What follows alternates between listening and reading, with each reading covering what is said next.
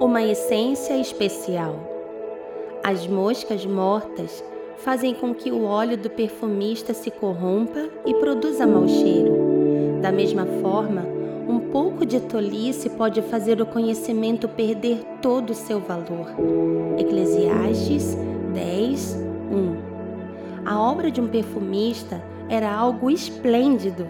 Produzir perfumes e fragrâncias no passado, pelas páginas da Bíblia, tinha outro sentido. Não era algo hedonista como vemos hoje. No passado, os perfumes transformavam o profano em santo, a doença em cura, além de ser um item presente nos altares de adoração. Os perfumes tinham suma importância por celebrarem o encontro. E eu estava pensando, todos nós temos um perfume preferido. Entre muitas fragrâncias, sempre escolhemos uma essência que nos move com mais intensidade. Isso porque um perfume marca uma identidade, marca uma pessoa, marca um encontro, marca uma história.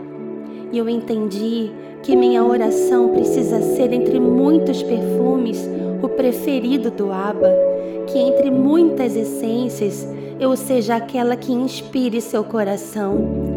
Que minhas palavras, meus olhos, minhas mãos, meus pés, os meus pensamentos e tudo que existe em mim exale a melhor fragrância que o céu já sentiu. Que seu coração também se desperte em desejar ser o melhor perfume. Que as moscas não tenham poder de contaminar sua essência e nem corromper o valor que a cruz te garantiu, porque sem perfume não existe encontro.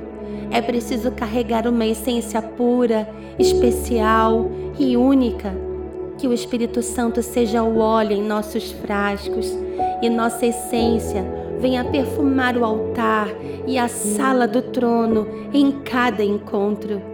Que minha essência, que sua essência toque os céus com a maior fragrância que o Abba já sentiu.